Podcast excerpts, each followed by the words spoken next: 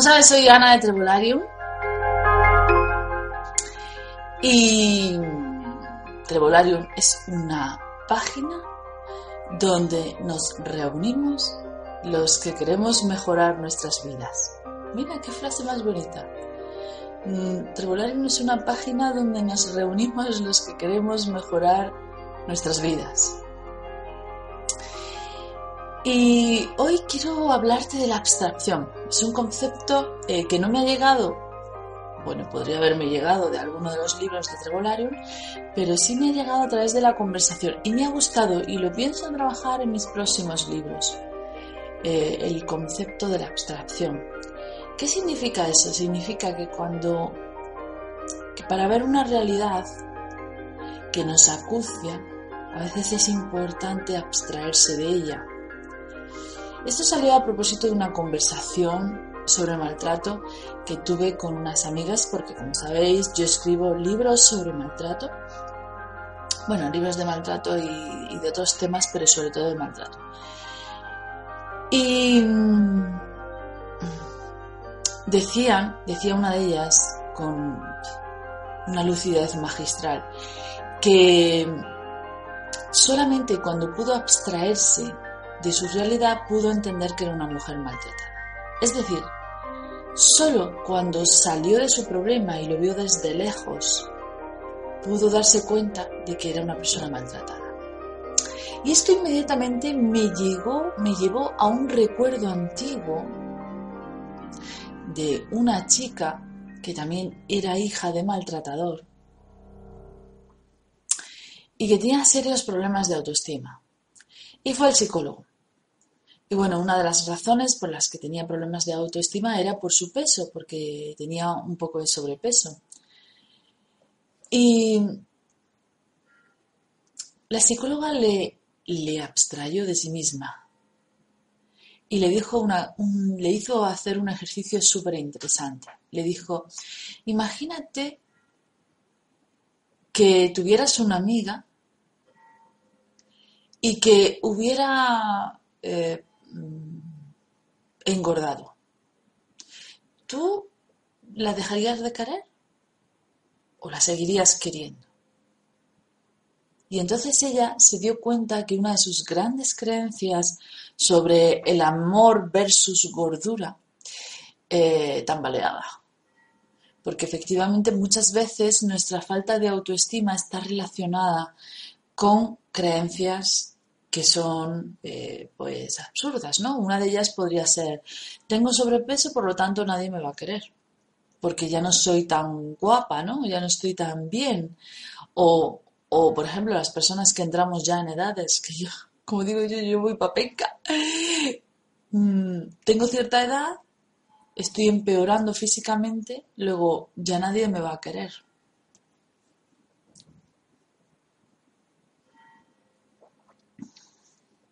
Y podríamos hablar de un montón de cosas. Tengo cierto aspecto físico, por lo tanto no voy a poder encontrar trabajo.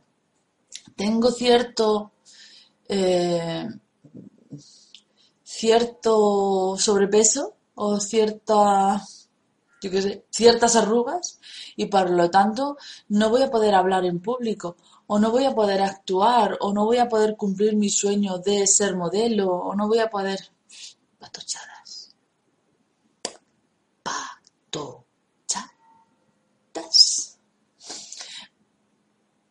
Pero ponte en el lado del contratador, ponte en el lado del telespectador, ponte en el lado del amigo.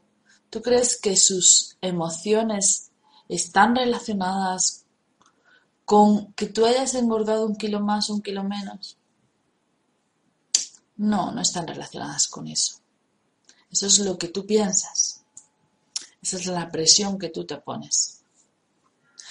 Entonces, salir de tu problema te permite ver con más facilidad dónde está el problema. ¿Te has dado cuenta que cuando alguien te cuenta su problema te resulta más fácil encontrar soluciones que para el tuyo propio, incluso siendo el mismo problema? ¿Te has dado cuenta de eso? Es porque tú ya estás abstraído del problema de los demás, no es tu realidad. Y por lo tanto puedes verlo de una manera objetiva. Por lo tanto, es un ejercicio excepcional, el ejercicio de abstraerse de nuestra realidad cuando hay algo donde no encontramos solución o algo que nos hace castigarnos mucho, que nos hace sentirnos muy mal. Por ejemplo, imagínate que has entrado en crisis, que no encuentras trabajo y que, y que te están ayudando tus familiares. Imagínate que te están ayudando tus familiares. Y tú te sientes fatal contigo mismo porque no estás generando riqueza. Por el contrario, estás haciendo que otras personas pierdan parte de su riqueza para ti. Y llevas contigo una carga pesada. Eso hace que tu estado de ánimo baje. Y cuando tu estado de ánimo baja, no estás en las circunstancias adecuadas como para emprender cosas nuevas, como para buscar otro trabajo, como para iniciarte en, en una búsqueda fructífera, como para encontrar los resultados que buscas. Porque la autoestima, sobre todo, baja la energía, es lo que más hace, nos frena en la vida. Cuando tenemos baja autoestima, tenemos baja acción. La baja autoestima es como si fuéramos un coche, ¿no? Pues la baja autoestima es la baja gasolina. Nuestra gasolina es la autoestima. Cuando es alta, nos comemos el mundo. Cuando es baja, el mundo nos come a nosotros. Por lo tanto, cuando nos castiga la mala estima, la baja autoestima, es importante abstraerse y ponerte en el lugar del familiar que te está dando la ayuda y decir, si yo tengo a alguien a mi lado que tiene un problema al que quiero porque forma parte de mi familia, por favor, no lo voy a ayudar con los ojos cerrados. Entonces, no mires esa ayuda como tu incapacidad. Míralo como un gran acto de amor que hay por el otro por ti. Y ese acto de amor es porque eres valioso para él. Y si eres valioso para él, eres valioso, punto. Y por lo tanto, subes tu grado de autoestima y te comes el mundo. ¿Y sabes por qué brindo hoy mi café? Por eso. Porque te comas el mundo.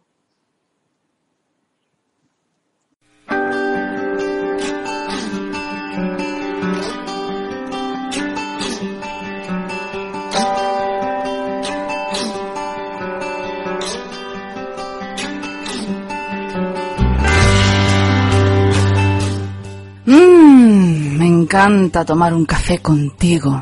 No sé por qué los escritores y los lectores no podemos prescindir de nuestro mundo de ficción con un buen café.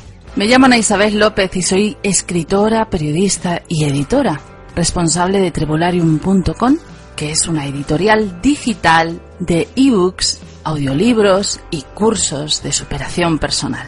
Te espero si quieres escribir tu gran proyecto y te espero si estás buscando respuestas a algo concreto de tu vida. Recuerda que nuestros escritores y formadores trabajan duro para que encuentres lo que tu corazón necesita para avanzar. ¿Te sumas?